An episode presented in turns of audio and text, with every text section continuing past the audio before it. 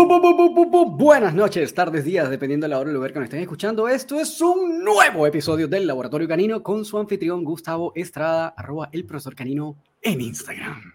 Y como siempre me acompaña mi amigo y colega Roman Urrutia, lo ubican en Instagram como rom.dogtrainer. ¿Ves? Hoy no dije la arroba. Y lo dije yo. bueno, esa es la cosa divertida de hacer las presentaciones en vivo y no tener una cuestión grabada, ¿no? Porque vean que somos súper orgánicos. Cierto, cierto. Muy bien, Roman, cuéntame, ¿qué tenemos el día de hoy? Mira, hoy está un episodio bien interesante porque, así como siempre me la paso scrolleando y buscando cosas en Instagram, me encontré con un perfil de un doctor veterinario que es adiestrador. Esto me pareció súper interesante porque ya de por sí encontrar esa figura, es decir, puedes encontrar un veterinario etólogo, ¿no? Que es como más común, que etólogo clínico. Ujú. Pero encontrar un veterinario adiestrador no es tan frecuente y me pareció muy interesante, además, su, como lo que estaba viendo ahí. eh, y entonces, bueno, te preferí como hacerle la invitación. Así que directo desde México nos Desde acompaña. México. Desde México Nos nos acompaña- acompaña, Luis Vamos. Pacheco. Venga, vamos, vamos a hacerlo equipo. Hola, muchísimas buenas tardes, buenas noches, muchísimo gusto. Luis Alberto Pacheco, su servidor para servirles. Qué bueno, ¿Qué tal, gracias. Luis? por Qué bueno, gracias por aceptar la invitación. A ustedes por Entiendo que invitarme. en México es un poquitito más temprano que nosotros en este Un poquitín, un momento. poquitín. Un poquitín más. Ok. Muy bien, Luis, ¿en a qué ver. parte- ¿En qué parte de México te encuentras ubicado? ¿Dónde? Estamos ubicados en Monterrey, Nuevo León, Román. Mira, La ciudad de los Monterrey. cerros, se le dice por acá. Me encanta. Ah, qué bueno, qué bueno. ¿Qué, ta- qué tan lejos está Monterrey de, de Ciudad de México? En carro, pues dependiendo qué tan pesado tengas el pie. De Ok. 8, 8, 10 horas más o menos. Ah, lejos. No, igual es- es eje importante. son. Estamos, puro- estamos hasta el norte del país. Es que igual hay que contar que México es enorme, weón. Es también. enorme. Es Sí, un es- país es gigante. son- weón. Sí, la verdad es que sí. o sea, de aquí a, de aquí a USA hacemos unas 3 horas. Y para abajo, Ah, ya para está. México, Ah, hacemos ¿están unas cerquita, 10. ¿o qué? Sí, sí. Ya. Estamos casi, casi fronterizos. Mira, Mm, qué interesante. Este, Interesantos. Bueno, aquí Gustavo es el que empieza como a guiar en esta parte como la Sí, por conversación. lo general, por lo general, Luis, siempre no- nos interesa conocer un poco acerca de, de la historia de nuestros invitados. Es decir, cómo, cómo surge este, este interés en formarte como veterinario, dónde estudiaste veterinaria y luego cómo surge el interés de, de- de incorporar los temas de adiestramiento, entrenamiento, educación canina. ¿Cómo, cómo- Claro. cómo mezclaste eso? A ver. Claro que sí. Este, pues de hecho, de hecho, en un inicio ni siquiera veterinaria no era nuestra opción, íbamos a ir por biología marina, íbamos a irnos. Este, era nuestro interés. eh, Yeah. sin embargo, eh, pues México, pues la verdad es que a todos los que nos están escuchando, si les sirve de punto de referencia, si están en la misma posición que yo estaba, es una carrera demasiado científica de biología, es de mucha investigación, es, es, es estar dedicado a la investigación y la verdad es que actualmente considero que mi país eh, tiene áreas de oportunidad y esa es una área de oportunidad. Entonces dije, bueno, pues mejor veterinaria, porque al cabo que ahí, ahí, ahí están los billetes, ahí están los millones. Dije, vamos a romperla. Y aquí andamos, aquí andamos todavía, tras la chuleta. Este, entonces fuimos a estudiar la carrera a la Universidad de La Salle Bajío, eh, ahí en León, Guanajuato.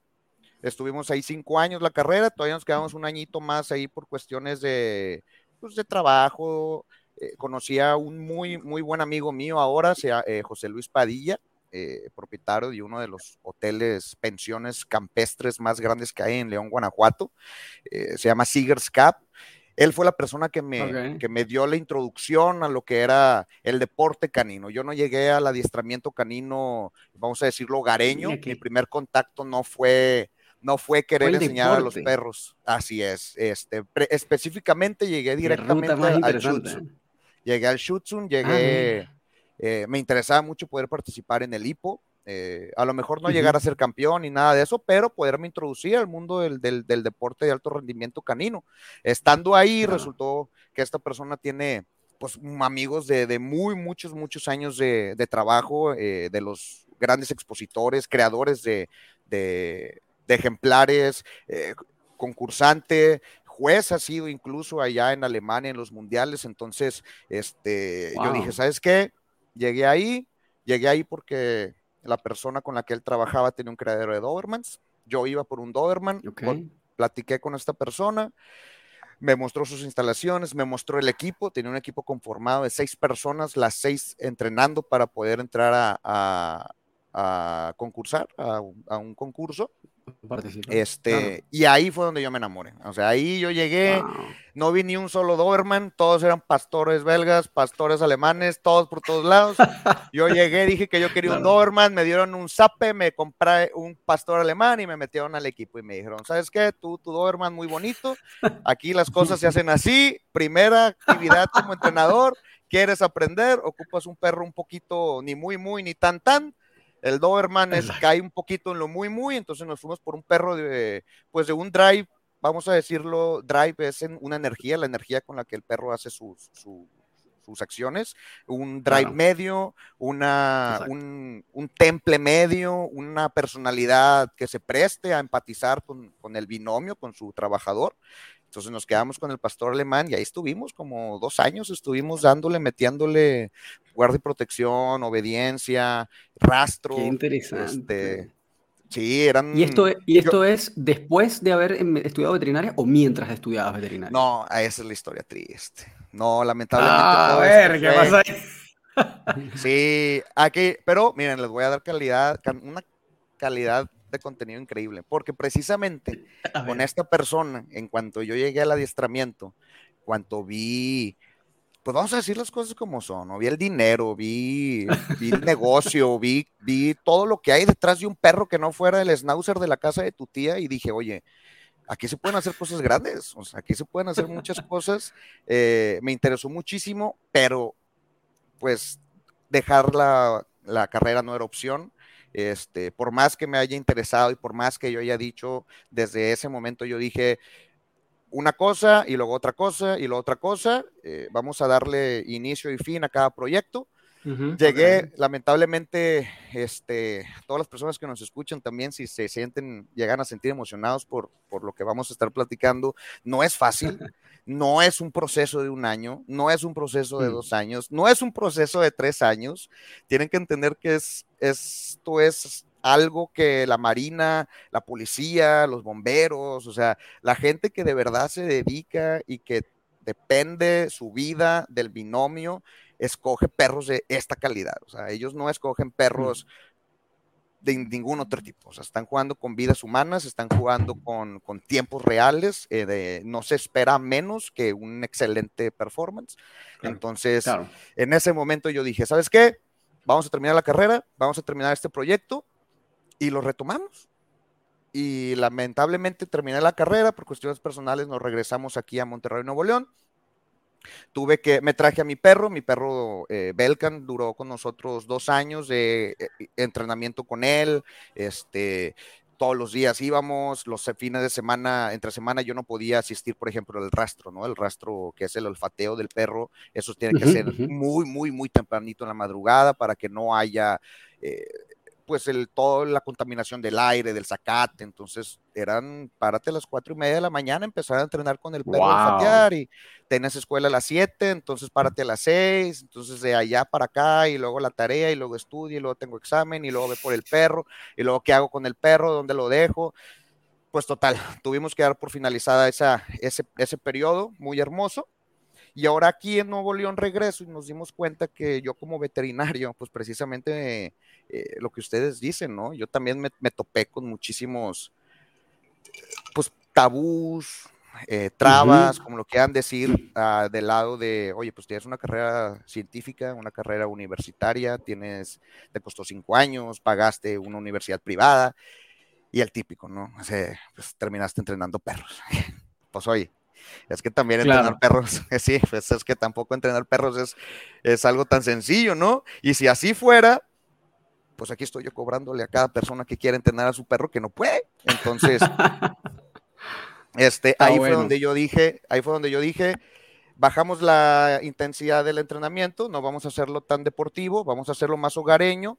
Y empecé a tener este, afortunadamente llegó pandemia, un proceso muy fuerte en el que hubo las casas, pensiones, todo esto ya no era lo mismo. Entonces tuve esa posibilidad de ir a la casa de las personas, acercarme, platicar con ellos sobre lo que es un adiestramiento, cómo funciona y qué esperan. Y me di cuenta que en realidad la escuela que traíamos de el alto rendimiento, pues puedes bajarle ocho niveles de intensidad y el perro termina aprendiendo una obediencia básica.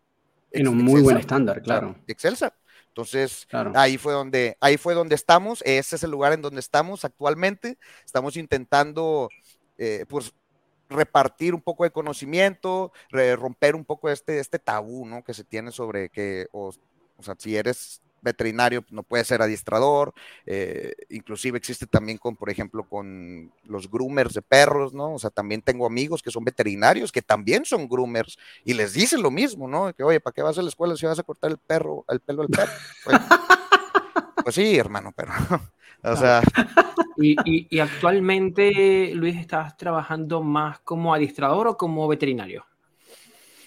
Mira qué cosas da la vida y qué vueltas tiene, pero actualmente podrías decir lo que me dedico 50-50.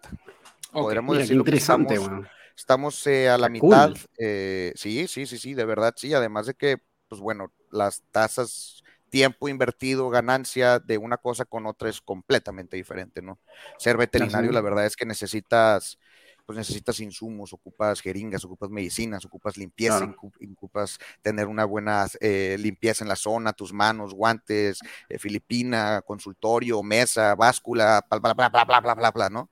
Y el, el entrenamiento básico hogareño, que es el que las familias normalmente quieren, oye, tú llegas con una bolsita de salchichas, un chorro de ganas de trabajar, te haces amigo del perro y listo o sea, puedes iniciar el proceso de adiestramiento de verdad desde la comodidad de tu cochera sin ningún problema. Wow, está muy, muy, muy, muy interesante eso.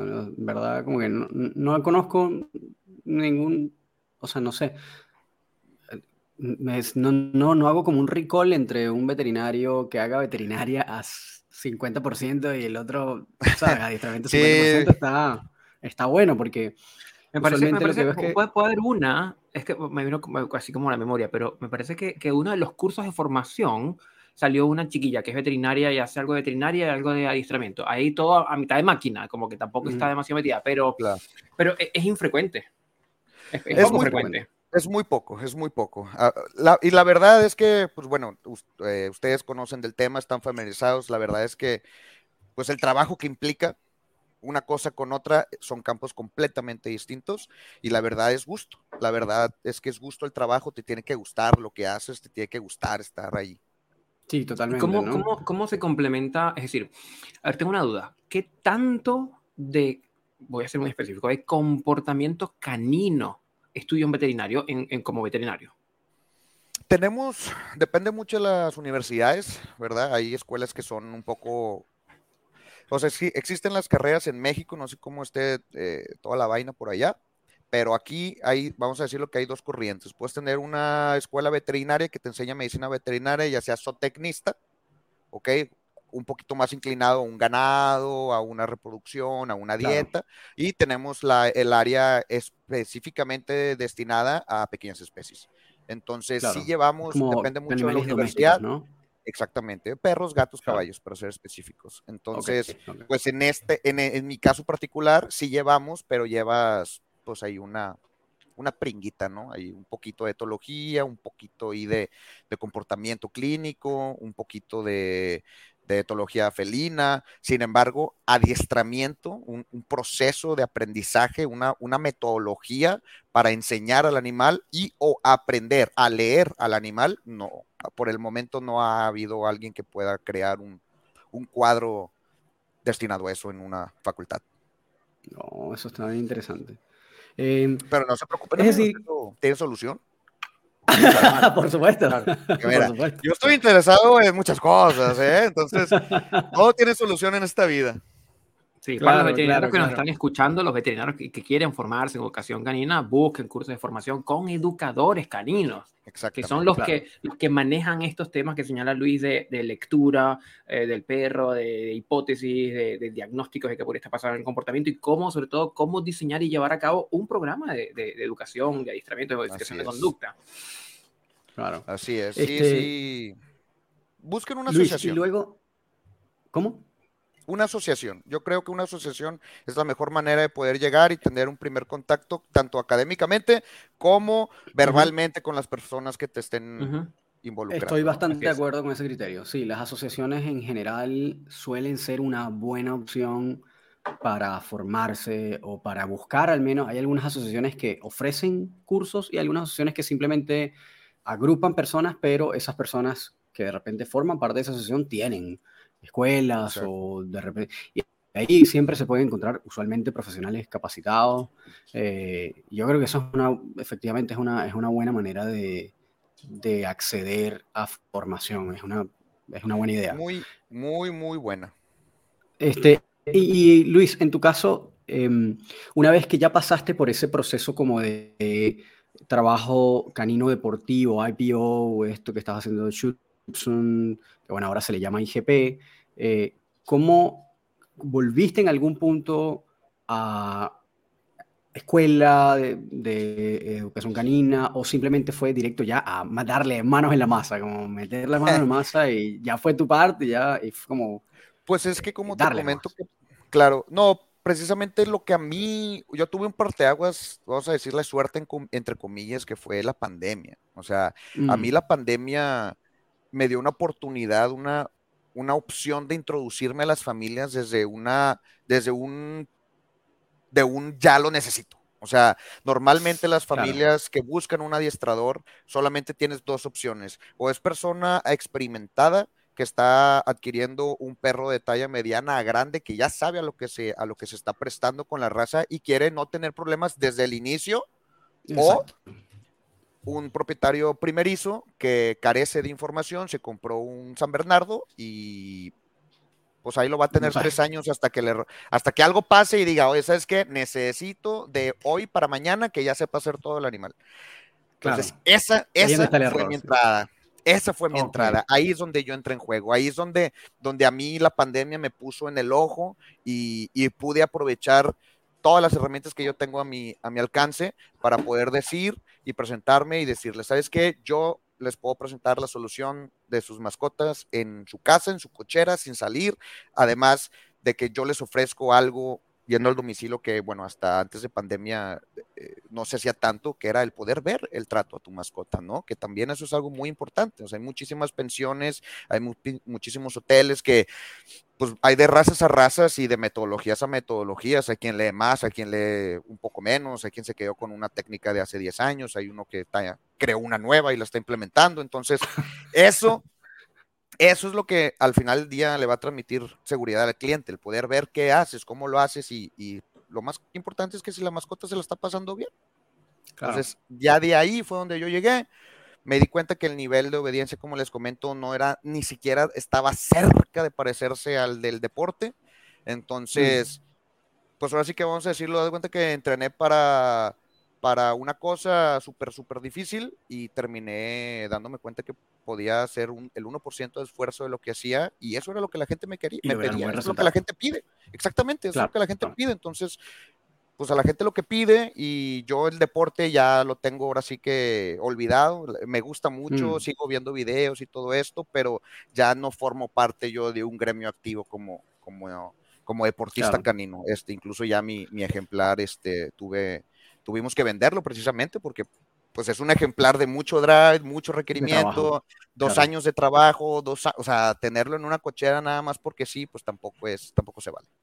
Claro. Aquí mucha gente de repente dirá, si ustedes no son educadores caninos profesionales, lo que están escuchando, de repente dicen, este tipo vendió a su perro, ¿cómo es posible que venda a su perro? Aquí hay que hacer una salvedad. Los perros de trabajo, los perros de deporte, no son lo mismo que un perro mascota eh, y cuando se adquieren, cuando el, manejador o el deportista que va a trabajar con ese perro selecciona ese perro, no es como que sea un perro mascota que tú te lo vas a quedar y que le vas a dar cariño, etcétera. Es un perro con el que vas a trabajar, es tu dupla de trabajo, es tu compañero de trabajo y se ve desde esa óptica. Y si ya la persona no va a poder darle, entonces a esa, esa función pues simplemente se lo entrega a otro que sí le va a poder seguir dando ese, esa vida de deportista o de, atleta, canino, por decirlo de alguna forma. Eh, entonces no se alarmen, es parte del proceso, no es lo mismo que un perro. Sí, sí, a lo, mejor, a lo mejor me expliqué muy, muy, Así lo solté. No, no, pero, así, es porque es muy común, porque, la, porque Pero sí, efectivamente razón, así se mueve. Es decir, lo- lo- los perros de deporte se compran, se venden y, y es como. Y además que también yo creo que hay muchos tabúes, como tú decías al principio, que además se han dado por campañas, etcétera, de esto de adopta no compres, ese tipo de cosas. Y claro, pero hay, hay contextos en el cuales eso no aplica, como por ejemplo el de los deportes caninos, porque en este caso sí es un oficio, es, en cierta parte es un negocio, es decir, como que no es que el perro se convierta en objeto, que además hay toda una filosofía detrás de eso, que obviamente hay buena cantidad de educadores y profesionales que apoyamos eso, de que bueno, que el perro no es un objeto que tienes ahí, no es un sofá que está ya dejado en el, en el- como tú decías, en la cochera o en, en el patio, es un individuo que forma parte de tu familia, etcétera. Pero hay ciertos contextos, claro, eh, y- pero hay ciertos contextos en donde, bueno, se mueve un poco distinto eh, como la dinámica, como en los deportes caninos, porque habrán algunos, eh, tal vez como entrenadores, que su perro eh, de deporte es su perro, pero la gran mayoría de las veces se mueve como más de esa forma, ¿no? Es como, bueno, este es mi compañero con el que yo practico y, y eso puede variar en el tiempo y, y puede pasar de una mano a otra, es decir, como que eso Sí. también es válido.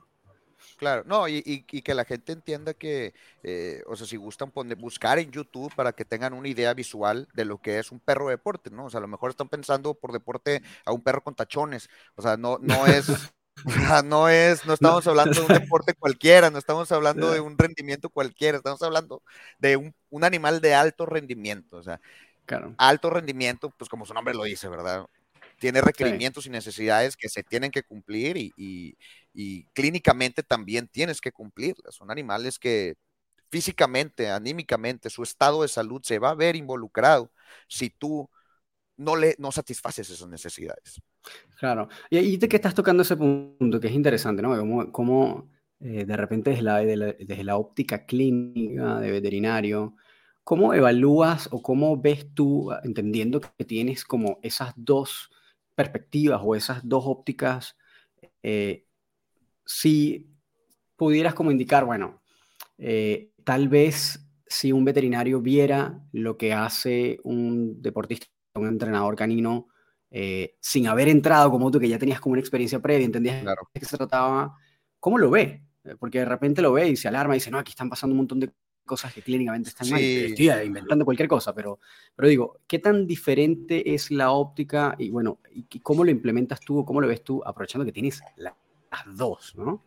¿Cómo, cómo balanceas eso? Sí, sí, sí es difícil, Roman. Sí es difícil, no necesariamente del primer contacto veterinario, sino únicamente con el primer contacto de persona, este, como, como individuo. Eh, Mm, yo no sé si todas las personas que nos estén escuchando han visto o se han tomado la molestia de buscar un video de cómo, cómo entrena un, un- un animal de estos. O sea, mm. no, no son entrenamientos cómodos de tu casa también, así en un cuadrito chiquito, sit, stay, sit, stay, sit, stay, Claro. salchicha, eso, vámonos. O sea, es un nivel de exigencia extremadamente alto, o sea, es, es de verdad y es entrenar cuatro o cinco veces al día, 12, 3, 4, 5, 8 de la tarde, mañanita, sin sol, nublado, con sol, a 35 grados. eh, o sea, Claro, es una exigencia increíble. Entonces, eso es impactante. O sea, eso Mm, yo creo que a cualquier persona que esté pensando en un adiestramiento o en, o,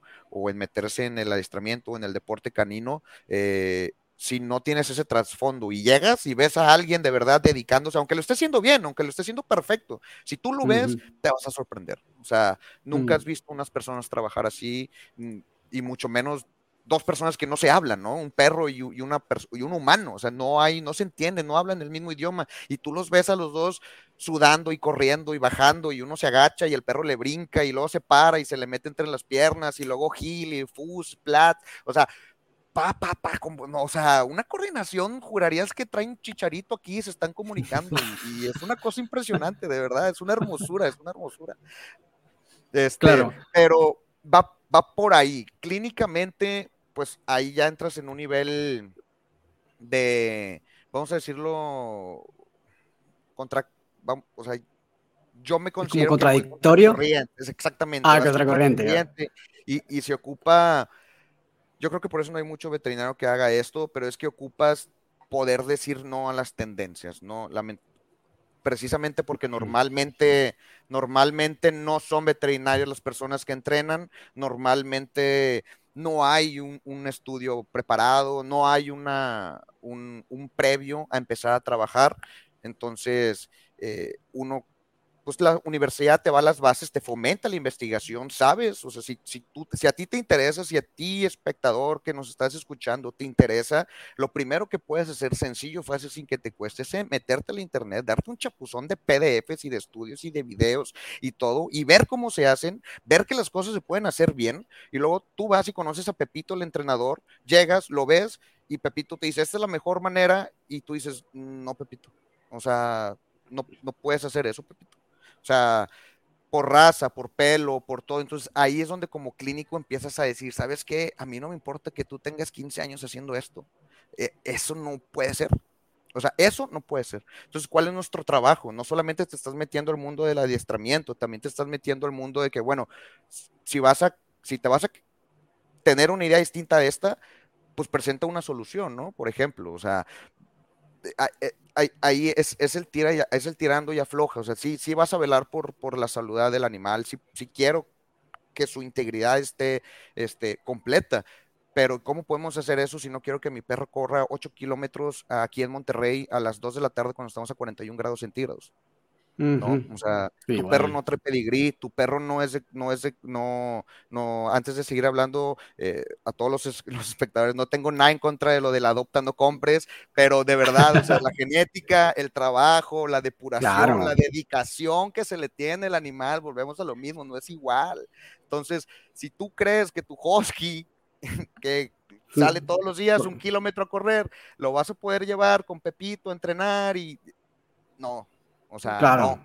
ahí son las cosas como, como clínico, toca decir, ok, tú tienes un perro husky que tiene una actividad, eh, o sea, vamos a decirlo, física de tanto, tiene un historial de, no sé, su, papá tiene displasia de cadera, su mamá tiene displasia de rodilla, este perro tiene dos años y tiene un sobrepeso, oye, no, o sea, no te lo voy a aceptar y te voy a decir que te lo voy a entrenar hecho, hecho y derecho. Yo te voy a dar un, un zape, te voy a decir, oye, tu perro presenta sobrepeso, tienes tendencias a enfermedades hereditarias, tienes tendencias de enfermedades de la cadera, en los codos y en las rodillas, yo te recomiendo que no me des tu perro, que lo más probable es que tu perro aquí se va a lastimar. Entonces, claro. Se trata de saber ahí, ahí donde, donde efectivamente tenemos que entender que hay, hay, determinadas razas y que la genética importa, ¿no? Es decir, eh, tal vez para tener un perro mascota no, pero hay determinadas funciones para las cuales los perros fueron diseñados. Es decir, es como los perros pastores fueron para pastorear, como que fueron diseñados para eso. Eh, los perros de guarda fueron diseñados para guardar. Como que eh, todo tiene su, su razón de ser, ¿no? Eh, Exactamente. y, muchas veces también pasa al revés, es decir, quiero un perro mascota, me gusta este perro como se ve, pero estoy ignorando para lo que fue diseñado. Y ahí nos metemos en un problema. Entonces vemos la tendencia de personas comprando Malinois como si fuera un Yorkshire, como si fuera un Shih Tzu para tener... pero increíble, es decir, entonces tenemos un boom de gente comprando Malinois como si fuera el nuevo caramelo y es un problemazo porque no es un perro para estar metido en la casa de gratis haciendo nada, o sea, te va a claro, y es un perro, la vida. Es un perro de un drive altísimo. O sea, eso es lo peor de todo. Es lo que yo les digo. Eh, por favor, solo un clavado ahí al internet, no les cuesta nada. O sea, rapidísimo, Malinoa. Yo, yo, creo que es importante también como, como, como determinar el efecto que tiene como ciertas tendencias comunicacionales, porque eh, de pronto si uno se queda con la idea de que no es la raza, sino la crianza. Es decir, que la genética no importa y es como, oye, no, po. o sea, es decir, no, porque, porque estás ignorando una realidad que más temprano que tarde te va a golpear en la cara. No, es como lo crío a mi, a mi pastor belga malinois que camine 20 minutos al día y pase el resto en la casa, en el sofá. No, luego el perro hace destrozos, desarrolla temas de agresión y, es como. Ah, o sea, y aquí, y aquí la, la, importancia perdón, de la genética.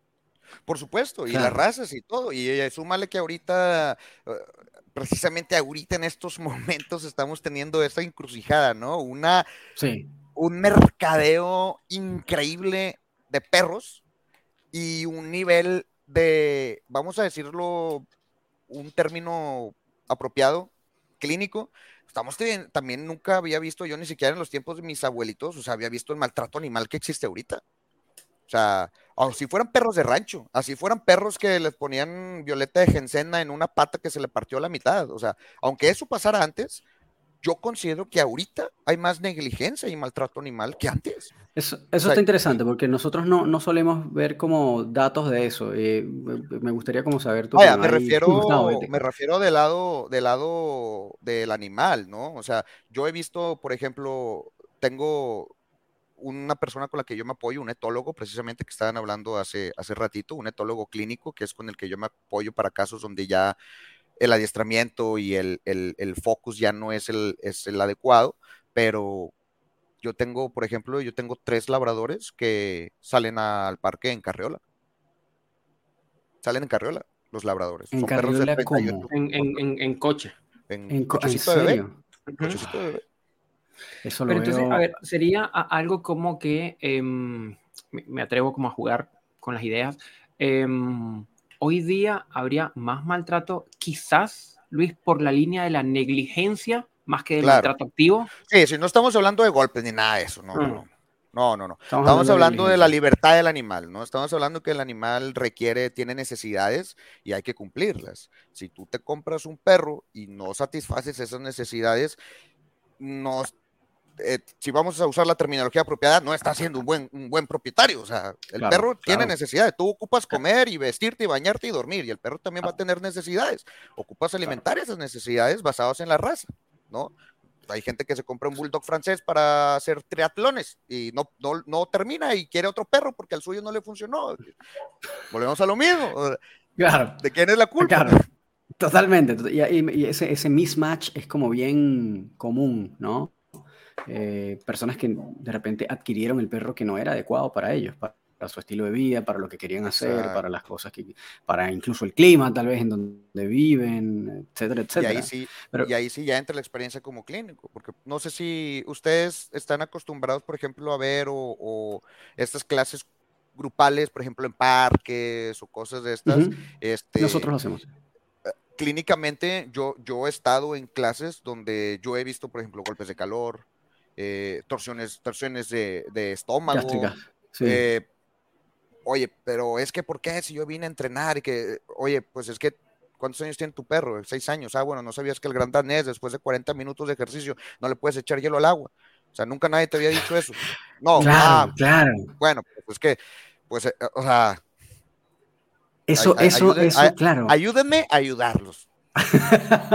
eso es un datazo, porque efectivamente yo creo que como esas cosas básicas que de repente, bueno, nosotros porque nos dedicamos a esto lo sabemos, pero siento que de repente el público general hay muchos elementos de este tipo, como el que acabas de comentar, de, bueno, darle un montón de agua fría a un perro grande, eh, justamente cuando está en un momento de mucho calor, eh, es como contraproducente. Pero la gente no piensa que no, pero yo, yo tomo agua fría cuando tengo calor y me refresca, entonces el perro también seguramente se va a refrescar y acá. Que yo creo que ese es el error número uno, ¿no? Siempre, si yo puedo, el, el perro, el, mi perro puede. Claro, o sea, bueno, claro, yo he visto gente que le da pan con mermelada a su perro porque le gusta, o helado, qué sé yo, es como. Sí, sí. Puta madre. Ay, no, eh, eh, Román, ¿cómo le hago? Ya, ya no está comiendo croqueta, ya tiene dos días sin comer. exactamente. Ah, exactamente. tiene miércoles Yakimeshi, pues es que tampoco es menso el animal. O sea. claro, exacto. Oye, Luis, y dentro de, eh, de tu propio, como, bueno, entendiendo que estás como 50-50, que además me parece igual súper interesante, ¿te has encontrado con complicaciones en el camino de lado y lado de la industria? Es decir, de repente veterinarios que te digan, oye, lo que estás haciendo no está bien, o adiestradores que te digan, oye, no, lo que estás haciendo no está bien porque es que tú eres veterinario.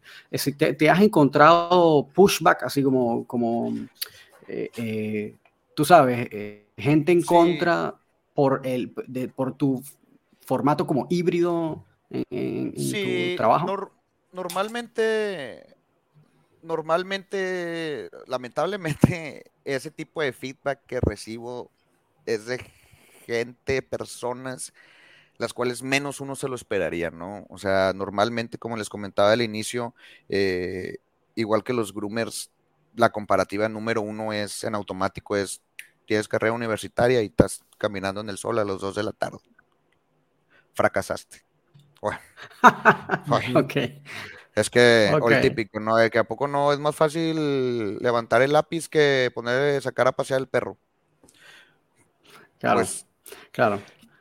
Esas son las cosas con las que uno se enfrenta, eh, bueno, con las que yo, yo, yo me he topado. tocado ese, tipo de, ese tipo de clientes. Y del otro lado, como les comentaba hace ratito, pues sí, pero es un más de un lado terco, ¿no? Más un lado como, eh, yo tengo haciendo esto 19 mil años y tú tienes haciendo los 6, yo sé más y además, y además eres veterinario, ¿sabes? O sea, ahí ya es como que un poco más despectivo el hecho de que tengo 19 mil años dedicándome, tú no, y aparte, tú eres veterinario. ¿Por qué? Por lo que les comento, o sea, meterte a, adiestrar a un nivel hogareño, básico, de pipí, popó, siéntate, ven, tranquilo. Lo que no, hacemos los, no, repercute, o sea, no, no, no, no, le estoy quitando trabajo a la gente que se dedica a guardia y protección, no te estoy quitando a ti, persona que, hace perros lazarillo, o sea, no le estamos haciendo nada, nada, estamos haciendo a un nivel muy hogareño. Sin embargo, siempre, siempre llegan y te quieren medir con la vara del profesional de 19 mil años de guardia y protección. Yo hice los perros del ejército y mira tú, señor, estoy entrenando un Yorkie, o sea. Claro. Vea la diferencia, ¿no? Pero Igual es como, pareciera que es como una, hay algo como un tema cultural ahí dentro de los círculos de, deportes caninos que como que puede que haya en algunos casos ese tipo de, como de postura, ¿no? Eh, como que hemos visto, yo no participo en deportes caninos, no, no hago deportes caninos, pero sí tengo como bastantes amigos y conocidos y como que también comentan que efectivamente eh, hay muchas personas que tienen como esas posturas, ¿no? Como es un círculo muy cerrado. Y son muy cerrados. Un círculo muy cerrado. Es muy difícil. O sea, es muy difícil, de verdad es muy difícil, muy caro, mucha dedicación. Yo, o sea, yo entiendo por qué se puede prestar ese tipo de comportamiento, pero pues bueno, la ventaja de estos días de ahora son las redes sociales. Aquí estamos haciendo Zoom de Chile a Monterrey, uniendo tres mentalidades completamente diferentes, nuevos. O sea, el diálogo y las nuevas experiencias, vaya, tenemos un abanico de posibilidades increíbles, ¿no? Yo no, no creo que centrarnos en, en yo tengo y yo pude y mira mi video y... No, no ya deberíamos de quitar esa, esa mentalidad a, estas alturas. Absolutamente, absolutamente. Y, y en ese sentido, eh, Luis, este, ¿cómo has podido tú como cotejar, o sea, como emparejar, porque igual es lo que tú comentas, ¿no? Venías de un, un trabajo deportivo exigente que requería horas de trabajo, no sé qué, a pasar a un proceso de adiestramiento más doméstico, en donde ayudas a familias, a tener un perro que haga como que tenga educación, modales, probablemente, ese tipo de cosas. Este, y en esa transferencia como de habilidades, de información, de conocimiento, de experiencia también. Eh, ¿Qué tan fácil o difícil ha sido ese proceso para ti con respecto a los clientes y con respecto al resto de la industria? Es decir, ¿se te ha hecho sencillo como poder utilizar todo ese bagaje que tenías para poder entrenar perros mascota y que los clientes además no eh, te, acepten con Sí, lo acepten, te, vean a ti. Yo, la verdad, Roman, me encanta. Yo te podría decir que antes de hacer esto ya de tiempo completo, tiempo completo me refiero a poder dedicarme exclusivamente a esto. anteriormente, hace unos años, eh, tenía que partirme, tenía que ser el veterinario en la clínica y luego salir de la clínica y luego ir a entrenar en el tiempo fuera de, clínica y luego volver a la clínica. Y tenía que, tener como que esta Hannah Montana, ¿no? O sea, un poquito de ambos mundos. Pero ahora me encanta, me encanta porque tienes, tienes todo el concepto de la salud integral de la mascota, desde su psique, desde su activación física, desde su salud, cómo está él a, oye, resolver dudas con los propietarios. Este, los propietarios, los dueños de las mascotas, la verdad es que eh, a todos los veterinarios que me estén escuchando, no, pongan siempre su mejor cara y sonrían. Siempre hay dudas, siempre tienen dudas, de verdad.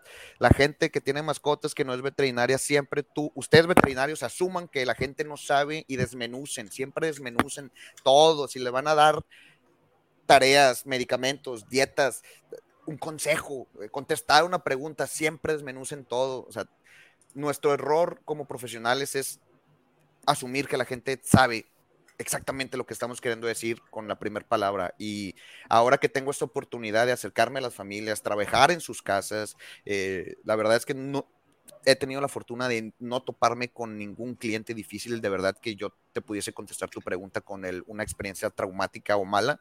Me ha tocado pura gente increíble. Tenemos el, canal que te metiste, eh, tengo dos meses de haberle dado, dado vaya, seguimiento, o sea, tengo muy poquito yo en, las redes sociales, este, hemos tenido una aceptación del público increíble, eh, el feed, si ustedes se meten a mi Instagram, tengo desde vacunas, uso de CBD, entrenamiento, esterilización, dieta, nutrición, dieta BARF, o sea, la gente cada vez está viendo bueno, viéndome a mí como, como un amigo, ¿no? O sea, no solo el veterinario, o sea, tienen, eres la persona que tiene todo lo que necesitan ellos para poder hacerlo bien. Entonces, ese, ese contacto, esa conversación como la que nosotros estamos teniendo, yo la tengo con todos mis clientes.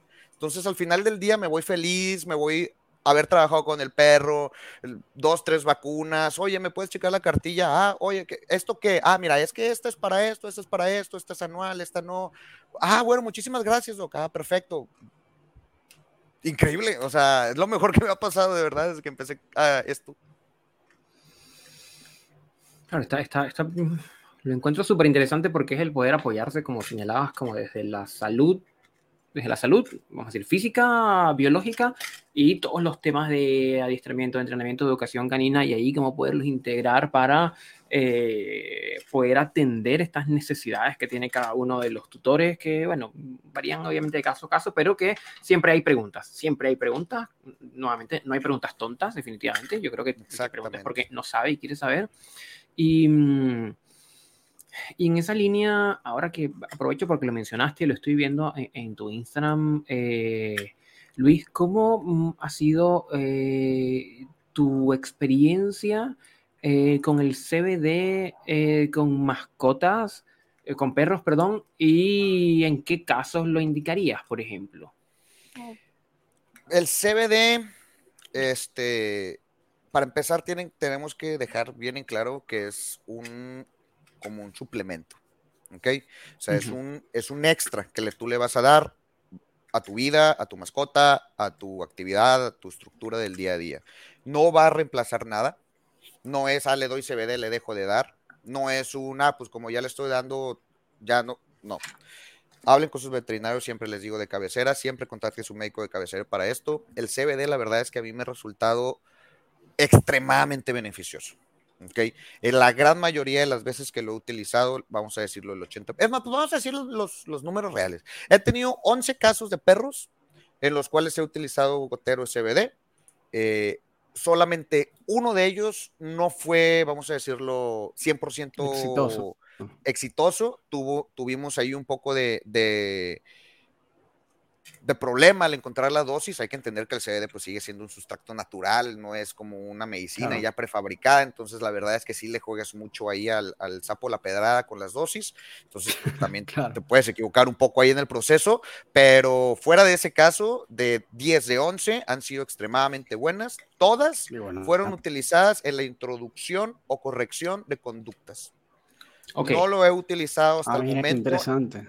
En algún en alguna cuestión, vamos a decirlo, clínica completamente, porque actualmente no, este, aún no tengo yo poderles ofrecer un lugar físico como para poder tener yo un récord de estar haciendo citas y todo esto para que vengan a mí.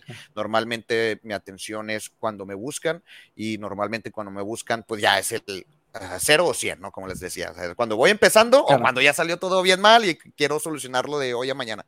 Entonces, no es muy posible seguir un, récord, pero las 10 veces que lo he intentado en, en, cuestiones conductuales ha sido muy beneficioso.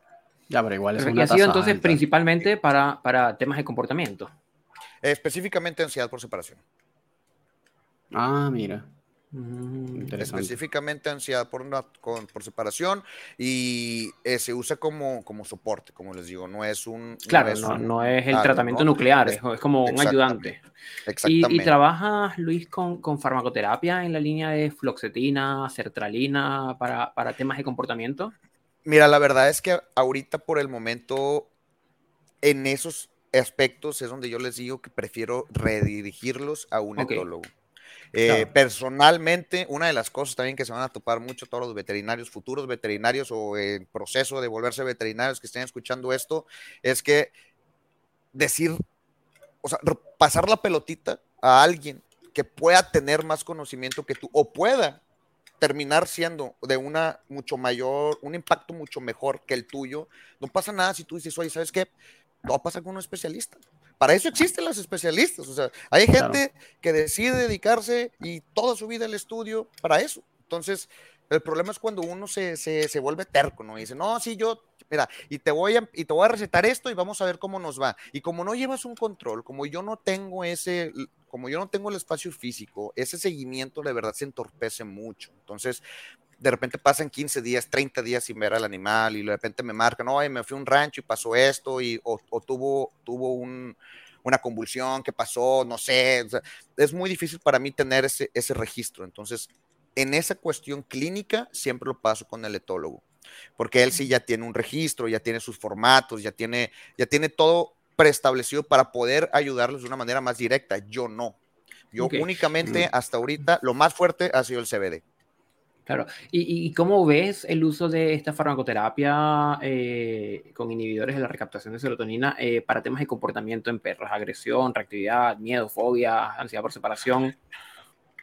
Híjole, pues la verdad es que yo creo que va a depender muchísimo de la naturaleza de- del trastorno que estamos tratando. Eh, Mm, no, no creo que sea lo mismo la agresión del perro, del perro que atropellaron, perdió una pata y vivió seis meses en un, en un, en un shelter, Refugio. a claro, el perro que estuvo encadenado al boiler arriba o nueve años de su vida, comiendo una vez al día y ya lo bajaste. Son dos casos completamente diferentes. Yo creo que en un caso específico no, ni siquiera vas a ocupar usar farmacología, o sea, no lo vas a necesitar. Y en otros Claro. sí, ahí es donde ya vienes a necesitarlos porque ya el progreso, la naturaleza, la, la bioquímica del animal, ya, o sea, ni siquiera te- nos va a dar a nosotros la oportunidad de poder acercarnos al animal y trabajarlo. Claro, claro, Claro, ahí, claro, ahí claro, ahí- eso tiene sentido. Sí, claro, tiene, tiene sentido. Es como ahí, es como cuando ya eh, la patología es, tiene una incidencia orgánica, es- pero completamente, todo el sentido del mundo que efectivamente se, se utilice farmacoterapia, ¿no? Este, eso a mí igual es interesante, que, que, que, eh, que haya profesionales que estén abiertos como a cualquier, a lo que sea que ayude eh, a Pues resolver es el caso. nos- no- al final del día nuestra labor como veterinario es exactamente es salvar, salvaguardar la, la integridad de la mascota. O sea, yo, yo no voy a preferir quitarte algo, pero te voy a, te voy a, te voy a hacer otra cosa, ¿me entiendes? O sea, no te voy a dar, no te voy a quitar la convulsión, pero te voy a hacer adicto al, al, al medicamento, ¿no? O sea, pues si te puedo dar Y- tantito de esto y hacemos ejercicios y hacemos revisiones y te cambio tantito la dieta y vamos de poquito a poquito, pero ¿qué necesidad hay de llegar así de sopetón con toda la farmacología y el libro dice Eso y es una-? Esa es una buena, esa es una buena acotación eh, que igual me gustaría consultarte porque, bueno, tal vez es diferente en México, pero nosotros sí hemos notado al menos una tendencia acá en Chile y creo que en algunos otros países del sur, eh, como, no sé si decir Argentina, pero un poco más abajo, eh, sí hemos notado que hay un aumento en la tendencia y esto ojo que no está exento de sesgos de parte de nosotros, porque tal vez como es lo que hacemos y es lo que nos llega, tal vez es lo que más vemos, Claro. pero puede que no necesariamente sea así. Pero eh, de alguna manera como que sí vemos que hay como una tendencia en eh, un aumento en la receta de farmacoterapia a la primera, ¿no? Como esto de personas o etólogos clínicos Claro. que les llega un caso, ven, ah, ¿y qué está teniendo tu perro? Tiene este problema. Ah, y cuéntame más o menos cómo que hace. Ah, Ok, ¿y cuánto pesa? Ah, bueno, ya entonces toma, aquí tienes la receta, fluoxetina tanto, fluoxetina tanto, haz esto un par de ejercicios y regresa en dos meses. Eh, no sé cómo eh, funciona en México o específicamente en Monterrey, me gustaría consultarte si estás viendo lo mismo, porque a nosotros es lo que estamos viendo ahora en aumento y nos parece a veces que tal vez no, no es como la mejor ruta, no necesariamente la farmacoterapia, sino la farmacoterapia a la primera, ¿no?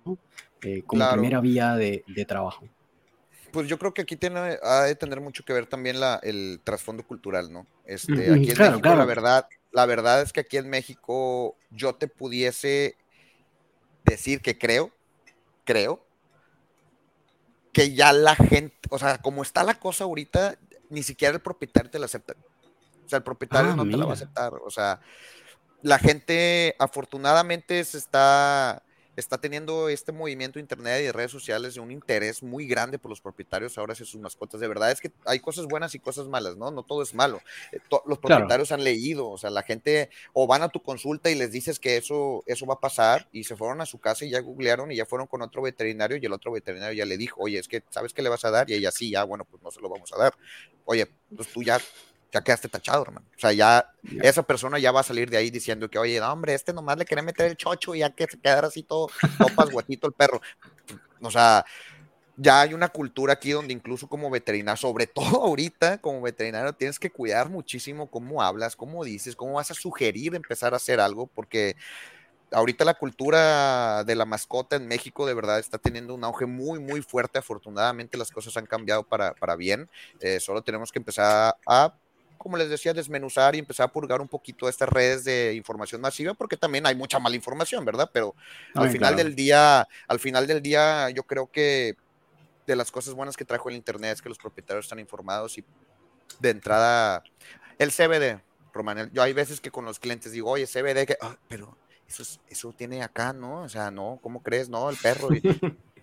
Pero, ¿Le vas a dar marihuana a tu perro? Claro, claro, claro, claro. O por ejemplo, hace tres, hace cuatro años que yo trabajaba de turno de emergencia de noche en un hospital, eh, temporadas altas, Navidad, verano, lo más como, te lo juro, o sea, y era, era tiro por viaje, unas seis, ocho cajas, unas cajas de Calmivet para vender la tableta sola porque la gente solita llegaba a mostrador y que, oye, tengo un Rottweiler, voy a viajar en avión, cuántas pastillas de las que se duerme. Ni, ni saben, o sea, ni idea de qué están comprando. Oye, dame la pastilla que duerme el perro. Ah, bueno, pues ahora el sops. Pum, pum. Oye, ¿qué pasó? Ya muchísimos TikToks, muchísimas noticias, muchísimos YouTube, perro pasa esto en el avión, en el aeropuerto, en la caja transportadora, o sea, todo eso. Entonces la gente empieza a tener miedo y por miedo empiezan a, acercarse a la información y leen la información. Entonces, oye, pues ¿qué es la cepromacina, no? O sea, ya cepromacina. Ah, caracas, ¿no? Pues, ¿cómo le voy a dar eso a mi perro? Lo voy a subir a una caja y lo voy a dejar sin ver ocho horas ahí a ver qué pasa, ¿no? Entonces, eso es esta nueva ola de información que viene y, y en mínimo aquí en México te puedo decir con, desde mi punto de vista que no sería bien aceptado. O sea, aquí la gente ya está muy bien, muy bien. estudiada, la verdad. Qué bueno. En, esa, misma línea, eh, efectivamente, como que eh, la, información en redes sociales puede ser muy buena, puede ser muy útil para, para, para desmitificar ciertas cosas, pero a la vez eh, como serviría como para preservar y sostener ciertos mitos.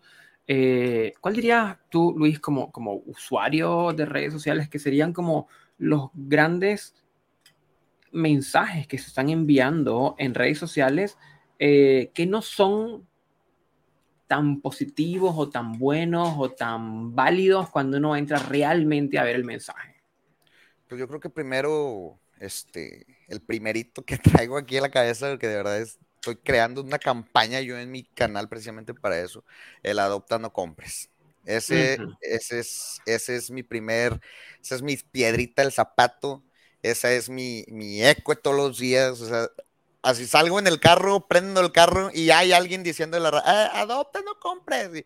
abro Facebook y una foto de un perrito, de que por cada perrito que compras hay un perrito, y a un perrito así haciendo angelito, ¿no? De que, oye, es que, es que esto así no es, es que esto así no es. Y lo que pasa es que hay gente que no sabe que esto va a ser su primer esto va a ser su primer contacto, o sea, esto va a ser su primer contacto con un criadero. Entonces, pues ya, ya te, o sea, lo mismo con el veterinario que te ofrece el fármaco de primera instancia, o sea, ya te quemaste, y el cliente ya no va a querer, ya le vas a dar miedo, ya no. Eso, eso sería el primero, ¿no? El, tenemos que hacer algo con la malinformación de la verdad, el trabajo prestigioso que conlleva tener un criadero registrado, tener tu criadero en orden y como se debe ser. Este, no creo que por culpa de unos todos tengan que llevar, pagar ese, ese, ese problema. Este, y es una de las misiones con las cuales estamos aquí hoy en día trabajando en las redes sociales para poder erradicar ese tabú, como se le diga. Y otro, híjole, este sí ahora sí que que también se me, resulta de, pan de todos los días, pero el, la esterilización. La mm, esterilización. también, ¿no? El, el, castrar a tu animal.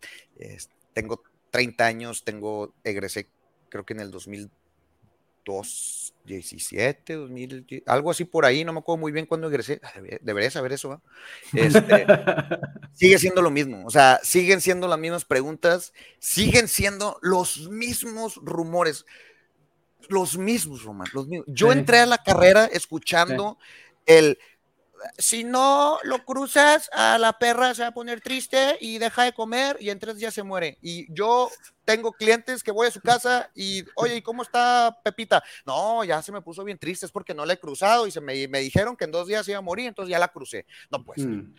¿no? O sea, esa malinformación también con la esterilización, el miedo a las cirugías, el miedo al quirófano, el miedo a, a, la intervención quirúrgica buscando una, un beneficio a largo plazo, ¿no? Que ojo, no estamos diciendo como profesionales, y hablo por todos los veterinarios de todo el mundo, que la esterilización no tiene efectos secundarios. Claro que tiene efectos secundarios, todo tiene efectos secundarios, comer grasa tiene efectos secundarios, todo tiene efectos secundarios. Sin embargo, a la larga, hay que hacer una apuesta y escoger lo que te va a dar la, mejor calidad a la larga, ¿no? O sea, tú quieres que tu perro, pues bueno, yo lo personal quisiera que mis perros fueran eternos. Si tú me dices hoy que le puedo hacer algo para decirme y me dices, oye, vas a erradicar 80%, 90% la probabilidad de que tenga tumor este, de mamas o que tenga piometra o que vaya a tener que entrar de emergencia o desde el, embarazo, la gestación, de llevarla a quirófano, de hacer la cirugía, de cesárea, de emergencia, de, o sea, oye, no, yo prefiero que mi perrito dure todo el tiempo conmigo y voy a hacer lo que sea necesario. ¿Y cuál es tu recomendación en ese caso para, como general, con respecto a la castración y la esterilización? Como dueño de perros, amante de los mascotas, les diría que se informen, no tiene nada de malo querer tener camadas, no tiene nada de malo querer cruzar a tu perra, no tiene nada de malo soñar así, dormirte y que se te suban los ocho cachorros al mismo tiempo y te lama la cara. Creo que todo el mundo ha querido eso. Está una cosa excelente, pero todo con medida, todo con información, todo con sentido. Entonces, lean, si quieren hacerlo, lean, sepan cuándo es el momento adecuado, a qué edad es el momento adecuado, con qué tipo de perros, o sea, ténganlo todo hecho, ¿no? ¿no? No dejen el error, que el error sea tan fácil. Y como profesional, como veterinario, les voy a recomendar siempre, siempre, si ya tuvieron eso, si ya palomearon sus ganas como dueños de tener cachorros, esterilicen a sus mascotas. Esterilicen, siempre de verdad esterilicen, de verdad. O sea, si son mascotas hogareñas, y son chitsus, pomeranias, labradores, golden, que están en su casa, que conviven con ustedes, que duermen en su cama, que no tienen ningún tipo de propósitos o técnico, esterilicen a sus mascotas. Les va a servir muchísimo y les va a salir más económico a la larga también. O sea, por donde lo vean es mejor. Ok. Muy bien. ¿Y algún otro mito con el que te, eh, que te llegue a la mente fuera de estos dos? Bueno, pues yo creo que todo el mundo ha escuchado ese mito de que si le das carne roja a tu perro es agresivo, ¿no? O sea, ese también. no, no lo había escuchado. No, no, lo había escuchado. Sí, si comen carne se vuelven agresivos. Eh, y, como veterinario que promueve alimentación natural, me imagino que lo habrás escuchado muchas veces. No, ah, de hecho acabamos de hacer un, un, un, post ahí de la, de la dieta bar, de la dieta esta cruda, como le dicen. Este, no, o sea, es que yo no sé qué, no sé qué el abuelito de quién empezó a hacerte estos, estos, o sea, no sé quién fue el cabrón que un día dijo, eh, mi perro se comió un bistec y ya mordió al vecino. Y ya de ahí se fue heredando de, o sea, de vecino en vecino, en vecino en vecino, y no parado, no parado. Ese, es el otro. No se hacen agresivos. Si quieren dar dieta bar, igual que siempre, infórmense, vayan con especialistas. O sea, hay cosas que deben de saber de la dieta bar, no cualquier sobrecito de comida que vean para perros, para perro, no cualquiera porque dice ahí barfes, o sea, infórmense, de verdad, infórmense. Ya. Bueno, ahí están tres mitos que están buenos. Luis, aquí voy a empezar a meterme en un tema altamente controversial y escabroso, pero que igual me parece interesante ver tu opinión. Venga, venga, venga, es actualmente, y nosotros grabamos un podcast sobre esto hace un par de episodios atrás, es que en este momento en Estados Unidos, particularmente, hay una batalla campal importantísima entre tendencias o campos de adiestradores. Eh, en los cuales se encuentran los force free trainers o positive trainers, son entrenadores en positivo versus adiestradores eh, balanceados o adiestradores incluso tradicionales, que ya son los menos, pero que igual todavía existen, en el cual se debate muchísimo eh, la necesidad o la invalidez del uso de herramientas de entrenamiento en la educación canina, desde sleep blitz o collares, correas deslizantes, collares de puntas romas, eh, prong collars o collares electrónicos y collars. Dentro de tu experiencia como educador, ¿te ha tocado trabajar con algunas de estas herramientas? Si te ha tocado trabajar o no, eh, ¿has visto efectos médicos en ellas o no? ¿Te han llegado pacientes que hayan sido tal vez este, mal manejados o derechamente bien manejados, pero que hayan tenido resultados nocivos? Eh, ¿Cómo ves, y sí, bueno, si es que conoces algo de esto, ¿no? Sí. ¿Cómo, ¿Cómo ves este, cuál es tu postura, o no necesariamente tu postura, pero cómo lo ves? ¿Qué, qué, qué cosas has notado claro. en tu práctica? Eh, bueno, pues que no tanto la postura, para no, de repente no meterte en, algo complicado porque estás ahí Pero, pero ¿cómo, ¿cómo has visto las cosas de tu experiencia? ¿Cómo, ¿Qué cosas has visto como en pacientes? En... Es un tema, eh, sí es bastante controversial, sobre todo, bueno, ahí en Chile la verdad es que no he tenido el placer de conocer Chile, pero aquí tenemos pegaditos a Estados Unidos. O sea, la mm. cultura, el trasfondo, el, lo que ellos hacen, aquí salpica. Entonces, este, sí hay, sí hay lamentablemente muchas, muchas personas que incluso ni siquiera tienen que saber del tema, simplemente con verlo, ya les dan ganas de opinar, o sea, ven, el, ven, lo plateado, ven lo plateado, o sea, puede ser hasta el seguro de la correa y ya, ya te están tirando. las ganas, las, esas son las ganas, pero, pues bueno, ahora sí que, este, pues así como que de manera chusca, el veneno no mata, ¿no? Es la cantidad. Entonces, una herramienta es una herramienta. O sea, es una herramienta de trabajo, es una herramienta que nos va a ayudar a, llegar al, objetivo. Eh, definitivamente, y no estoy diciendo que no, una herramienta mal utilizada sí puede lastimar, sí puede herir, y, y eso es en las manos de una persona que sabe. Dale a una persona que no tiene conocimiento al respecto una, una herramienta de esas como el collar que tú mencionas de punta romana, como el collar de, estos este, para refuerzo positivo mientras durante el olfato. Eh, dale ese tipo de herramientas a una persona que no sabe y, o sea, yo he visto cómo los collares se los voltean como los de cacería de oso y los traen para afuera y llegan, llegan a su casa y se los voltean para adentro y ahora sí ya me caso aquí. O sea,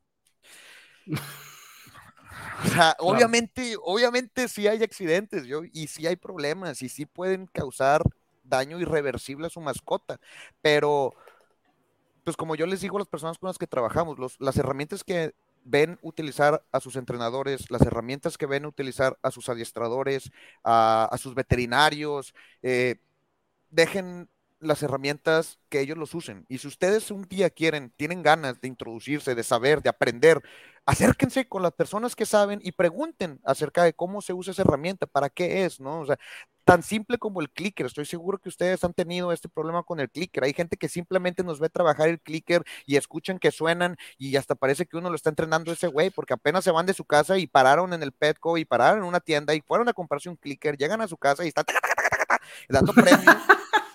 Y tuviste el perro el lunes, lo vuelves a ver el miércoles y el perro ya no respeta el clicker, ya se le olvidó, ya está perdido, ya. O sea, eso súmale correas, collares, botas, mm. slingers, o sea, obviamente pueden haber problemas, pero de verdad, o sea, no, no, la culpa no la tienen las, las herramientas. Este, creo que las herramientas son justas. Creo que las herramientas que ahorita existen en el mercado, todas las herramientas, todas, en toda la gama de herramientas que existan, todas tienen un porqué. Todas utilizándose adecuadamente van a llevar al objetivo. Otro tema completamente distinto es qué herramienta es mejor que una eso sí te lo puedo decir, a lo mejor si hay unas mejores que otras, unas ya se están quedando medio atrás, pero al final del día, una herramienta bien utilizada te va a dar el resultado que tú estás buscando. Lo único que necesitas es conocimiento. Yo quiero ahí como, como rescatar algo que dices, Luis, que es muy importante, que como, como tutores, propietarios, dueños, amos, no sé, tutores, guías de, custodios de, de perros, eh, evidentemente está muy bien el informarnos y el estudiar y el conocer, pero también yo creo que es necesario, quiero rescatar eso de eh, poder comprender, no sé si comprender, como mm, respetar el juicio del profesional cuando fue un profesional bien elegido en función de sus certificaciones, estudios, etcétera, etcétera, etcétera, eh, porque el profesional es el que conoce el uso de las herramientas. Y, y es el que sabe los alcances y los pros y los contras, porque si no el equivalente sería que yo vaya al cirujano y le diga, sí, pero cuando me operes, no me hagas una sutura absorbible de cagut simple, yo quiero una de crómico, porque leí que el crómico es mejor. Entonces estoy, invalidando el juicio del médico, eh, y me imagino que en veterinaria pasará un montón también de, escenarios donde llegan los expertos de Google con lo que vieron en redes sociales, con los tres posts, y ahora yo opino, y es como, oye, el profesional que tiene 10, 15, 20, 8, 3 años, pero, pero ha estudiado, pero está trabajando, pero conoce, ese es el que sabe el, uso de las herramientas correcto. Exactamente. Y también lo más importante, ¿no? Lo que nos va al final del día, los que nos escuchen, que hayan vivido o estén sufriendo o van a sufrir ese tipo de cosas, porque eso sí se los voy a decir, todos vamos a pasar por esto, o sea, todos van a tener esta actitud negligente del, del cliente donde lo vas a ver usar clicker, collares, link, todo lo que se pueda comprar se lo va a comprar, güey.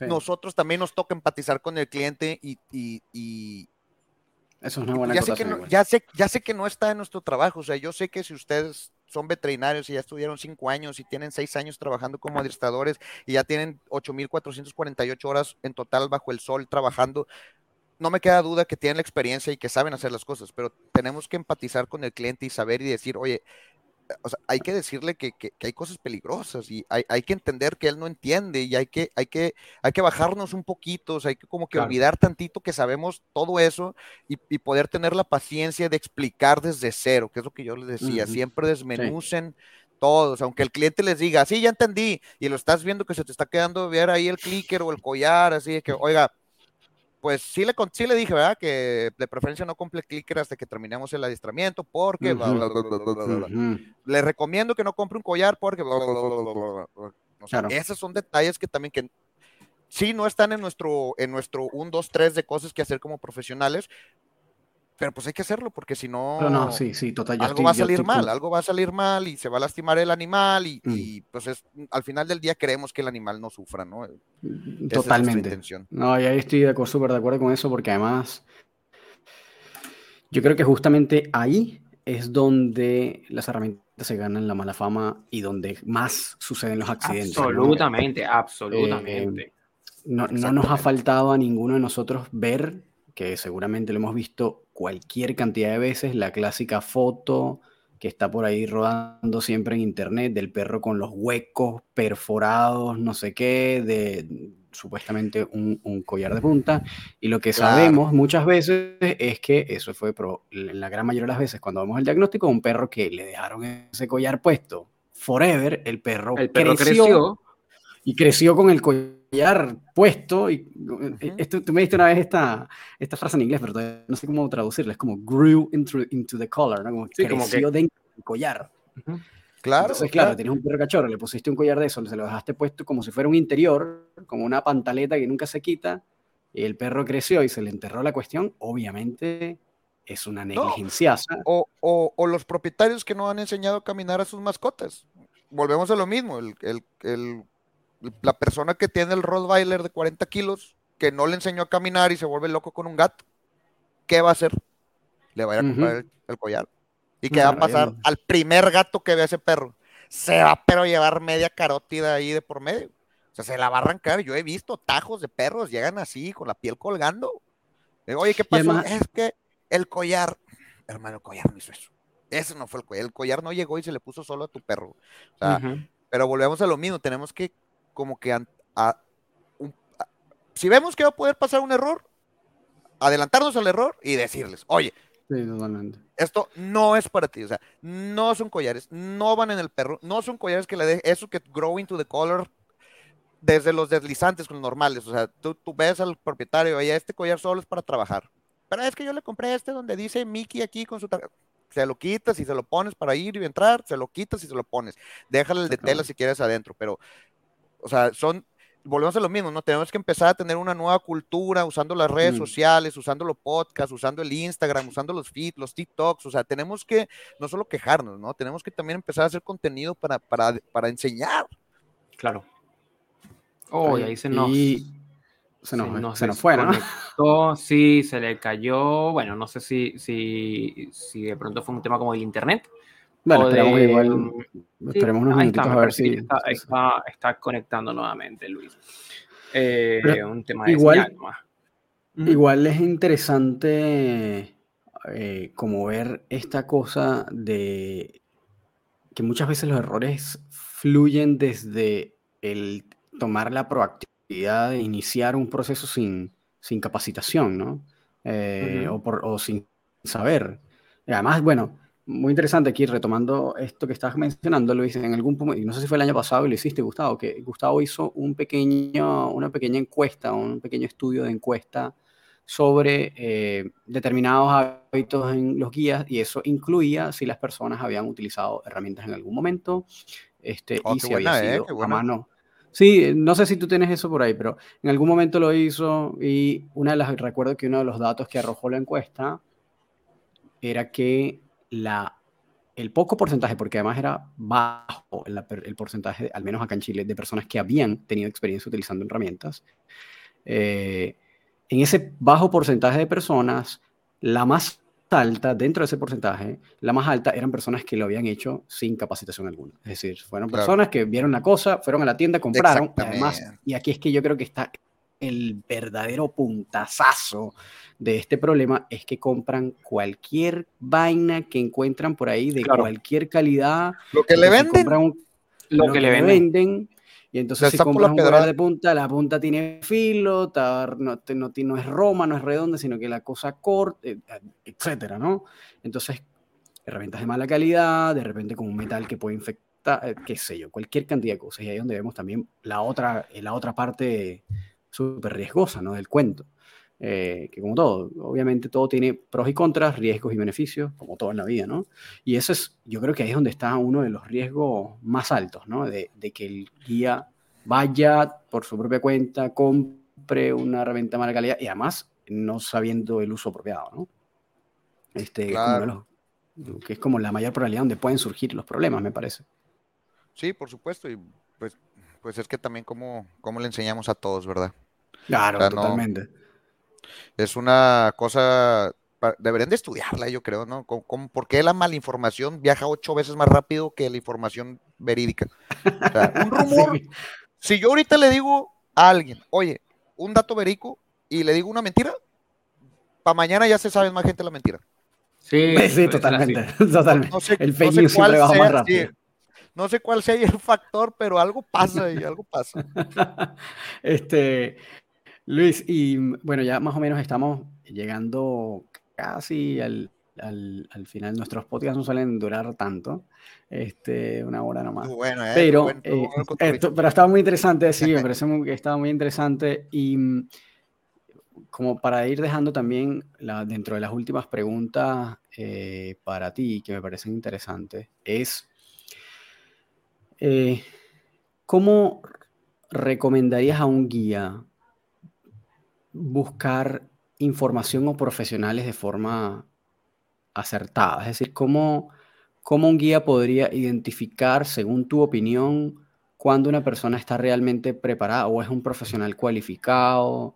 Eh, y si está viendo una página, cómo saber si esa página o esa cuenta es una cuenta que deberían escuchar o no, hablando justamente de todo este tema de los fake news o de personas que de repente dicen cualquier cosa o la, más, la, la mala información. ¿Cómo, en tu opinión, podría una persona detectar qué cuentas realmente prestarle atención y cuentas no? y a qué, es que... profesional Está difícil, ¿no? Yo sé que sabemos, sabemos que está no, No, no, no, de hecho todo lo contrario, todo lo contrario. O sea, voy, a, voy, a, dar una respuesta que hasta va a parecer que quiero hacer puntos extras, pero no. Pero como lo hizo Gustavo. Como lo hizo Gustavo. para mí, para mí Gustavo cumple el perfil de lo que, cómo tendría que ser una distracción, vamos a decirlo, este, eh, de este nuevo, ¿no? O sea, entre chascarrillo, vamos a decirlo, una, una millennial, vamos a decirlo. O sea, ¿qué, ¿a qué me refiero con esto? Que es tenerlo todo expuesto. O sea, tenlo todo expuesto. ¿Cómo vas a saber tú si la persona con la que estás yendo es bueno o malo? Desde la naturaleza de la pregunta está el problema. ¿Por qué no sabrías? O sea, ¿por qué no sabrías si te metes a la página de alguien? ¿Por qué no sabrías con solo meterte con la información que esté ahí que no, si es o no bueno? Desde ahí te estás respondiendo. Yo creo que desde ahí la respuesta es clara. Si tú te vas a meter a buscar ayuda, una página que ofrece ayuda, la persona que está ofreciendo ayuda debería tener ahí, por ejemplo, como Gustavo, oye, uno, dos, tres certificados, una foto ahí, un highlight con eh, el consejo de alguna firma, algún posgrado, algún algo que pueda avalar lo que él está diciendo, ¿no? Porque al final del día la gente, vamos a decirlo, especialista, la gente que se termina especializando, la gente que va a sobresalir sobre el, el, bonche, o sea, y eso me incluyo yo, yo, yo, yo me incluyo como un adiestrador, vamos a decirlo, común, o sea, yo no hago, yo no hago las grandes cosas, o sea, yo, yo me, yo me salí de mi objetivo de, ser un competidor de alto rendimiento canino y, por azares del destino, por, por gusto, por, por, decisiones personales, decidí el camino y ahora persisto en un área, vamos a decirlo, clínica etológica animal. Sin embargo, las personas que quieran, todos los que estén escuchando que quieran, eh, o incluso si son más grandes que yo, porque yo, yo tuve este mismo problema y tengo 30 años, soy del 92 y yo batallé con querer abrir mi red social, yo no quería abrir red social, es que las redes sociales hoy en día eh, lo es todo. Internet ahorita lo tiene todo, tiene todas las respuestas de todo. Si tú no estás en Internet, el problema eres tú, hermano. O sea, Tienes que constatarte, tienes que avalarte por ti solo. Aquí en México, la verdad es que hasta el momento no existe una asociación mexicana avalada, firmada por algún tipo de institución que pueda acreditar que tú digas, ah, bueno, pues con ellos voy. No hay.